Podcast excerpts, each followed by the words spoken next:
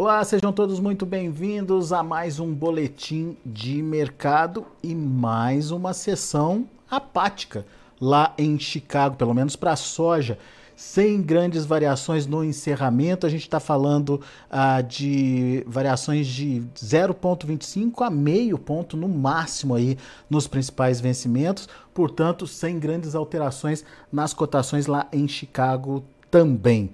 Uh, aliás, isso tem sido é, bastante frequente ao longo dessa semana, a gente já viu isso acontecer em outros pregões. O mercado parece que está uh, esperando por informações. Vamos lá para São Paulo, onde está Mário Mariano Moraes Júnior, diretor comercial da AgroSoia Novo Rumo Commodities, está aqui com a gente já no vídeo. Bem-vindo, meu amigo. Obrigado mais uma vez por nos ajudar a entender o mercado. O mercado está esperando o quê, hein, Mário? O que está acontecendo lá? Por que, que é, os dois últimos, três últimos pregões, não sei, é, têm encerrado assim, sem grandes novidades, sem grandes variações? É, apático o mercado? Esquisito, Mário? Boa tarde, Alexander. O mercado tem mostrado mesmo alguma volatilidade bastante restrita a partir de terça-feira, na minha opinião. Boa tarde aos nossos amigos do campo, boa tarde aos nossos amigos produtores. O que eu quero chegar, onde eu quero chegar com essa informação sobre o Chicago com pouca movimentação, na verdade não é uma pouca movimentação, é que faltam notícias de fundamento que possa dar um caminho Recentemente, nos Estados Unidos, a colheita de 95, 96 milhões de toneladas dos 117 ou 118 que serão colhidas já somam 80, 82% da sua área. Isso é um aumento significativo de 17% na semana, mostrando, portanto, que a oferta pode aumentar por conta desta colheita acentuada. O mercado, quando encontra alguma alta por uma pequena razão, encontra vários vendedores ali tentando precificar uma cobertura de uma eventual venda desse volume que está chegando no mercado. Mas não só pelo lado vendedor, mas também o lado comprador que recentemente encontrou China buscando novas aquisições nos Estados Unidos.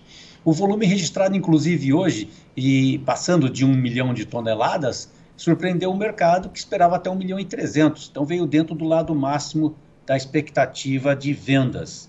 Os embarques também subiram, né? Estão aí em torno de 1 milhão, em não, foram efetivados 1 milhão 116 mil toneladas ah, ao longo da semana.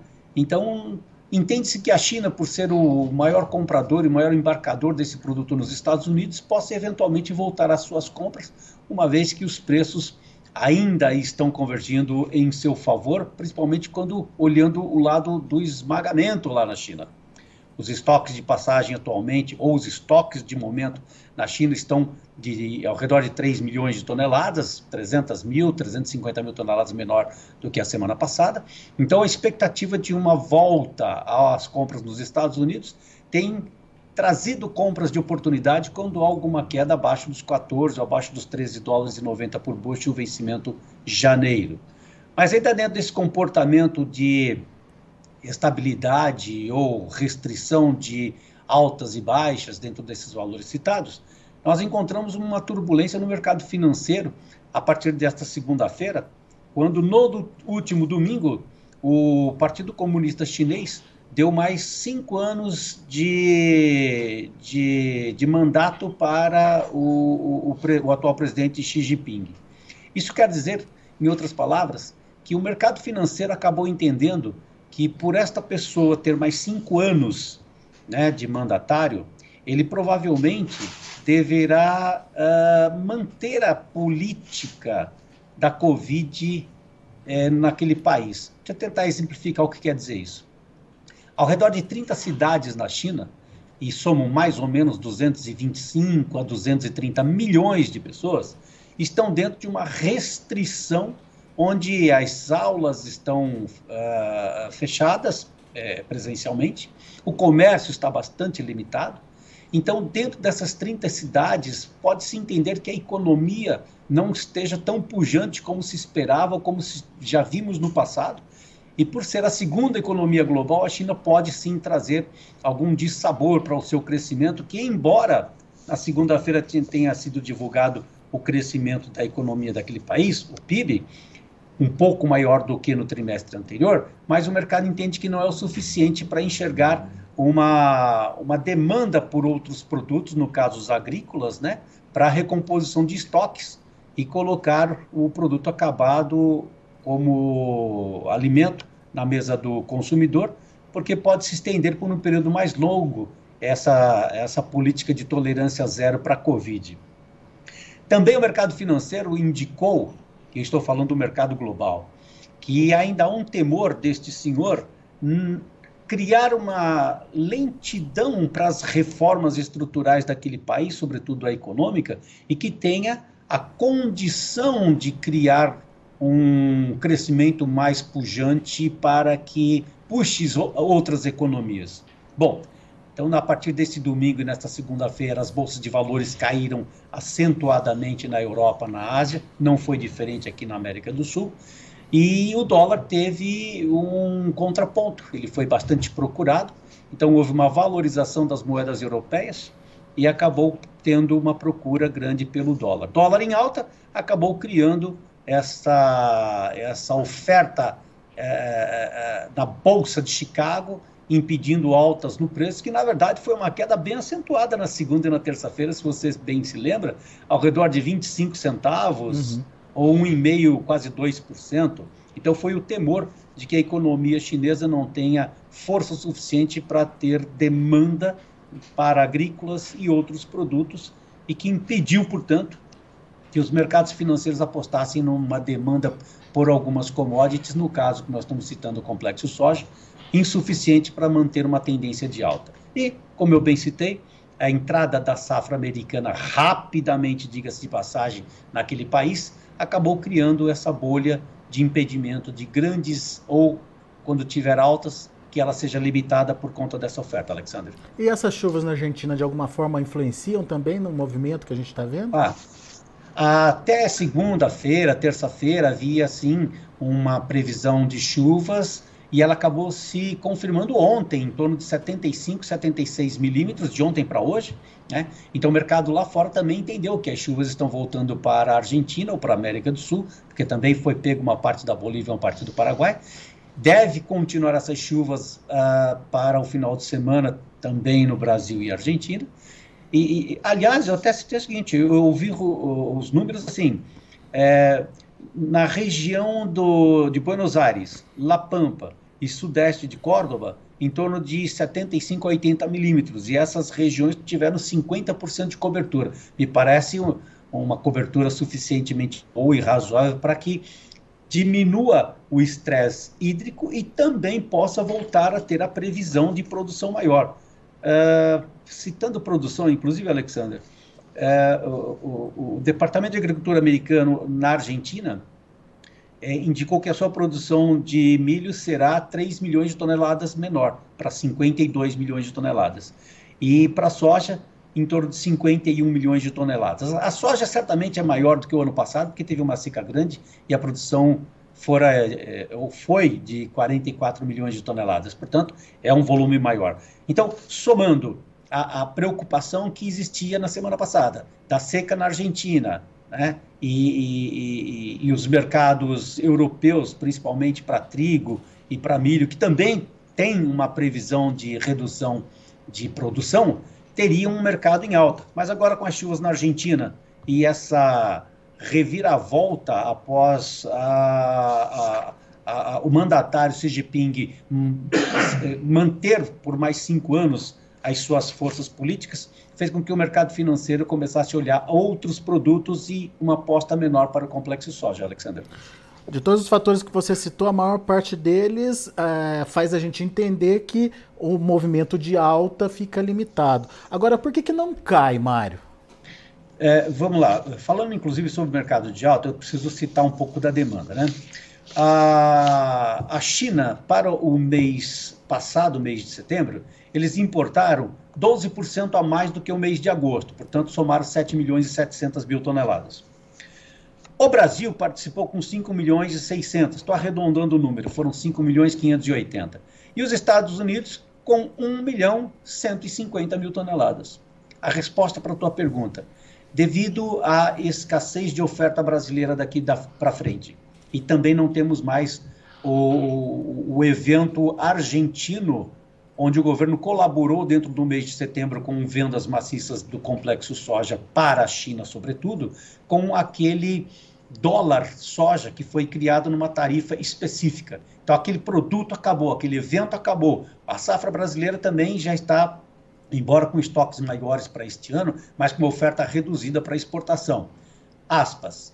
Na, no início do mês passado, nós estávamos, aliás, né, no início desse mês de outubro, nós vimos prêmio para exportar produto brasileiro em torno de 1 dólar e 80, 1 dólar e 90 para embarque no mês de novembro. A demanda mais recente da China, por não ter é, produto nos Estados Unidos com chegada rápida, acabou buscando alguma compra aqui no Brasil e os prêmios pularam para 2 dólares e 80, 2 dólares e 60, ao redor desse valor. Portanto, a demanda momentânea veio para o nosso lado. Então, a expectativa, tentando responder a tua pergunta ainda, é que nos Estados Unidos, embora a colheita esteja acontecendo uma velocidade maior, eles vão ter que embarcar esse volume que já foi vendido para os chineses. Os chineses voltarão ao mercado em algum momento para buscar um volume maior, dada a necessidade pelos seus estoques de passagem ou seus estoques atuais baixos, nos Estados Unidos. E só não aconteceu isso ainda por quê? Porque o rio Mississippi está muito baixo atualmente, a navegabilidade está bastante restrita, comprometida, mas com as chuvas que já começaram a acontecer nesses últimos dias, já começou a elevar-se um pouco o, o, o, volume de água naquele rio. Isso poderá, nos próximos dias, criar uma facilidade para entregar ou chegar o produto no Golfo e, mais rapidamente, atingir o, os portos chineses. Portanto, é possível sim que os chineses comecem a se sentir mais confortável com a chegada de produto comprado do passado e buscar uma nova demanda na Bolsa de Chicago ou nos Estados Unidos que reflete na Bolsa de Chicago. Então, seria esse meu entendimento para sua pergunta sobre haverá ou não novas rodadas de alta na Bolsa ou demanda nos Estados Unidos, Alexander. Nesse momento, então, dá para a gente entender que 14 dólares está bem precificado, Mário? O que, que mudaria esse cenário daqui para frente, então?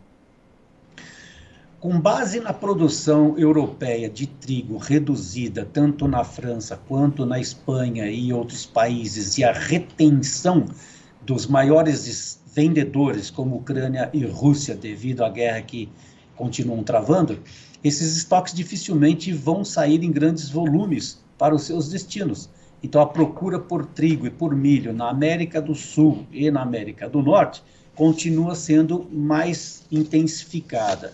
Eu até é, separei aqui que as vendas do, do, do, Brasil nesses últimos tempos de milho foram maiores do que o, o, reportado, exatamente porque a demanda acabou caindo no nosso colo aqui, tá certo? Então, existe uma previsão de embarque aí em torno de 6 milhões e meio, 6 milhões e 450 mil toneladas do milho. Ele, ele é menor do que o mês passado, sim, mas para essa época do ano é um volume bastante significativo em relação a anos anteriores. Uhum. Né? As exportações para o soja, eles ainda estão muito semelhantes ao mês de setembro, a previsão da ANEC é que se exporte 3 milhões e 770 mil toneladas. Era previsto um número menor, mas me parece que devido à necessidade chinesa de chegada de um produto mais rápido, os números ficaram um pouco maiores. Então, aparentemente, a previsão com a oferta da América, da, perdão, da Europa para milho e para trigo. Será necessário buscar produto alternativo e os Estados Unidos e o Brasil seriam as primeiras opções para os chineses. Uma segunda, uma terceira opção talvez a Argentina, mas ainda assim com restrição, porque aquele país tem um produto competitivo nesse momento, mas a oferta do produtor ou da indústria de farelo é pequena no momento. Aliás, uh, momentaneamente, nós vimos produto brasileiro e produto eh, argentino mais ofertado e competitivo em termos de preço, melhor do que os Estados Unidos nesse momento de colheita. É, né? Então tá aí uma razão também que não se vê grandes altas na Bolsa de Chicago, porque qualquer alta significativa ou pontual na soja provavelmente reflete no farelo e encontra produtores brasileiros quando digo produtor brasileiro, a indústria brasileira e argentina participando de vendas, limitando altas momentaneamente, Alexandre. Agora, quando, quando essa demanda chinesa ficar mais evidente é, pela soja americana, a demanda acontece, o problema é, são os embarques, né, que não estão acontecendo. Mas quando isso ficar mais evidente por lá, a gente pode ver a soja reagindo, Mário? Olha, Alexander, esse seu ponto, essa sua pergunta é um ponto importantíssimo. Se a China voltar a comprar, qual vai ser o tamanho, qual a quantidade, para qual período? Eu vi compras hoje no Brasil da China de dois navios, um para o mês de fevereiro e outro para o mês de abril. Ontem, mais dois navios, um para janeiro e outro para fevereiro. Nos Estados Unidos, pouca coisa se vê em termos de volume, porém, registrado sim mas a dificuldade de enxergar o volume que eles devam comprar por lá é restrito. Mas por que, que eu estou falando isso, Mário? É porque nós, com essa movimentação política a partir de domingo, com, no, com o, o, a sequência do mandatário, se ele acelerará a condição econômica daquele país para que haja uma demanda para produtos agrícolas, fica no, no radar, porque não se enxerga nesse momento, segundo a avaliação do mercado financeiro global é que a tendência de o crescimento econômico naquele país está bastante limitada. E, portanto, se esse país voltar a comprar, qual o tamanho da demanda dele? E o mercado não consegue enxergar. Por isso, a queda acentuada no pregão noturno de domingo para segunda-feira e na segunda e terça-feira na Bolsa de Chicago. É difícil saber qual o tamanho da demanda chinesa para a soja, para o milho, uhum. para o farelo se a sua economia não tiver um crescimento maior do que está divulgado e conhecido globalmente, Alexandre. Boa, Mário. Agora, e para o produtor brasileiro nesse momento? A gente tem, é, teve, né, por exemplo, o dólar ajudando. Ontem a gente viu o dólar chegando perto dos 5,40. Você citou aí variação positiva dos prêmios também ah, nos últimos dias. É, e, bem ou mal, uma manutenção dos preços da soja em Chicago a níveis é, bons. Vamos lá. É, é hora de participar, Mário? Ou você seguiria plantando a soja, hein?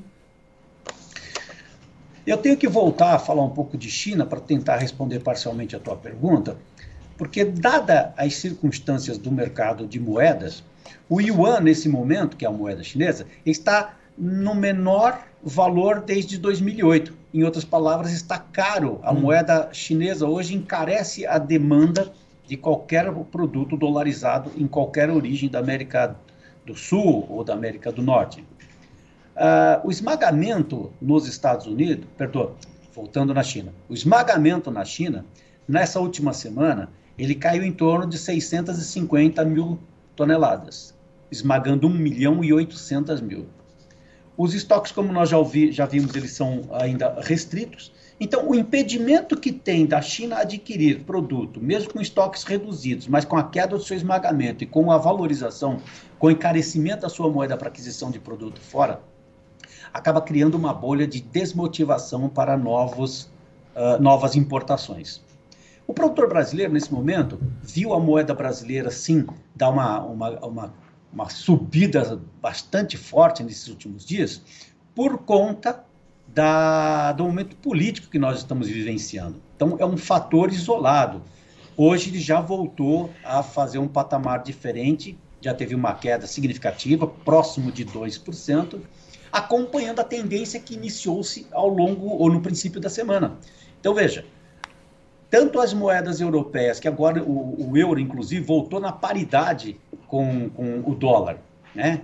A Libra teve uma valorização, a, a, o, o, o, iene né, japonês também teve uma valorização.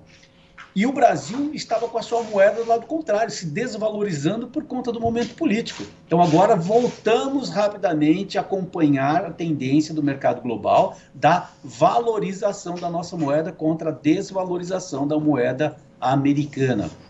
Na resposta para a tua pergunta, tentando ser objetivo, é que o produtor, nesse momento, se não aproveitou uma, uma venda momentânea por conta dessa movimentação cambial, ele vai voltar para o campo sim, continuar plantando. Eu citei aqui para você, aliás, citei fora do ar para você, que nesse momento nós temos aí um plantio brasileiro é, é, não tão acelerado, mas já em torno de 35%, uh, sendo que desses 35% a nível nacional, contra 37% do ano passado, Alexander, no Mato Grosso nós já estamos beirando os 70% e o Paraná com, 30, com 44%. O Paraná está mais rápido do que o, o, Mato Grosso. No ano passado eram, eram 33%. Então, a minha conclusão é de que hoje o produtor está mais interessado em fazer o plantio da sua lavoura, garantindo o estoque hídrico de momento, né? Que, que, que, já era esperado, com maquinários, inclusive, bastante significativamente grande para poder plantar rápido e aproveitar esse momento e voltar para a sua base e começar a pensar novamente numa venda futura, num disponível. Portanto, eu vejo e acompanho os produtores tendo maior interesse de vender o seu produto quando tiver um melhor momento do que o atual, e o momento atual fazer o trabalho de campo, instalando a sua lavoura para que num, no segundo momento, a colheita ali a partir de janeiro e fevereiro, pelo menos no Mato Grosso, Alexander, comece a instalar a, sa a safra de milho, que é a segunda grande e importante renda daquele estado, onde a sua produção deverá ser bastante significativa também. Portanto, o produtor hoje, Alexander, está com a cabeça no plantar, é no campo. Eu até ligando, o meu time todo ligando para os nossos uh, clientes, buscando alternativas de negócio, levando oportunidades, tem a dificuldade de recebê-los de imediato, porque eles estão no campo sim, e atender um telefone no campo é um pouco mais restrito. Então a resposta é: produtor, vá ao campo, plante e esperemos uma nova oportunidade. Quem sabe com os chineses é, procurando o nosso produto, tanto para disponível quanto para futuro, os prêmios subindo e até uma tarifa cambial mais favorável do que o momento para uma venda futura. É, eu ia te perguntar isso, de onde viria essa nova oportunidade? De uma retomada da demanda chinesa uh, e, por, é, enfim, é claro que a gente não quer que aconteça, mas de problemas na safra brasileira também, né, Mário? Alexander, nós vimos até o momento que os boletins climáticos indicam chuvas não tão grandes, mas elas voltaram para o sul do país, voltaram para Paraguai, para Bolívia e, como já citamos, para a Argentina, uhum. então dá uma aliviada. Há um mês atrás nós tínhamos uma preocupação muito grande, porque os indicadores de lanina estavam ali em torno de 75%, 76%, hoje já caiu bastante. Então o efeito lanina ela tem um, um, um indicativo de menor prejuízo para a América do Sul. E falando em América do Sul, inicialmente a previsão de colheita era da ordem de 216 a 219 milhões de toneladas. Ela começou a ficar restrita por conta do clima na Argentina e agora tomara que volte as chuvas adequadas para que o plantio e a colheita seja dentro do número esperado. E, portanto, 216 ou 209 milhões de toneladas serão colhidas por aqui, acaba também limitando qualquer alta acentuada, porque não se vê na América do Sul uma quebra de safra por conta do clima. Então, quando isso acontece, quem está do outro lado do balcão certamente não vai pagar um preço maior, tanto para prêmios de produto brasileiro e argentino, muito menos por preços na Bolsa de Chicago. Então, sempre que haverá uma alta por qualquer motivo extra demanda, no caso financeiro, o comprador acaba se jogando para trás esperando uma nova oportunidade. E quando há baixas, eles acabam participando, como vimos recentemente. Hoje, ontem, na Bolsa de Chicago, quando os preços vieram ao redor de 13 dólares e 87, 13,88, base janeiro, os compradores participaram e evitaram queda maiores. É isso, Alexander. Muito bom. Meu amigo Mário Mariano, muito obrigado mais uma vez pela sua disponibilidade de estar aqui com a gente, sempre trazendo argumentos importantes que ajudam o produtor aí na tomada de decisão. Volte sempre, Mário. Bom estar com você, com os nossos amigos do campo, e que a nossa mensagem tenha chegado limpo, trans, transparente, cristalino, para que os nossos amigos este, tenham em mente notícias boas e frescas e o suficiente de entendimento para tomada de decisão e com sucesso. Um abraço, até o próximo encontro, Alexander. Valeu, Mário, abraço. Mário Mariano, Novo Rumo Commodities, aqui com a gente trazendo as informações do mercado da soja, dos grãos de uma forma geral, lá na Bolsa de Chicago e os impactos para a formação de preços aqui no Brasil. Vamos ver os números de fechamento dos negócios. Olha aí, pouca movimentação, pelo menos no encerramento aí, uma alta de meio pontinho só para novembro, 13 dólares e 82 centos por bushel, sem mudança muito significativa na cotação em relação ao fechamento dos últimos dois pregões. Janeiro, 13 dólares e 93 centos por bushel, meio de alta também. O março fechou com alta ainda menor, 0,25 a 14 dólares e 2 centos por bushel. E o maio, 14 dólares e 9 centos por bushel, também subindo 0,25. Vamos ver o milho.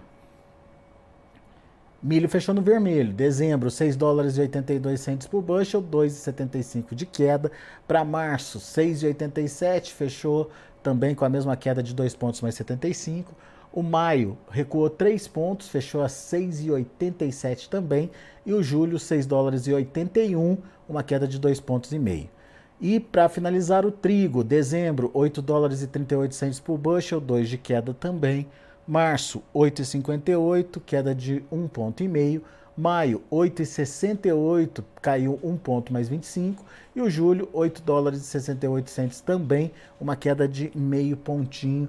Ou seja, mercado encerrando sem grandes oscilações, sem grandes variações hoje para todas as commodities ou as principais commodities negociadas lá em Chicago.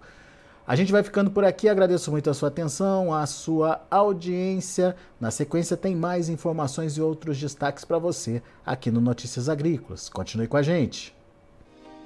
Se inscreva em nossas mídias sociais. No Facebook, Notícias Agrícolas. No Instagram, arroba Notícias Agrícolas. E em nosso Twitter, arroba Norteagri. E para não perder nenhum vídeo, não se esqueça de nos acompanhar no YouTube e na Twitch Notícias Agrícolas Oficial.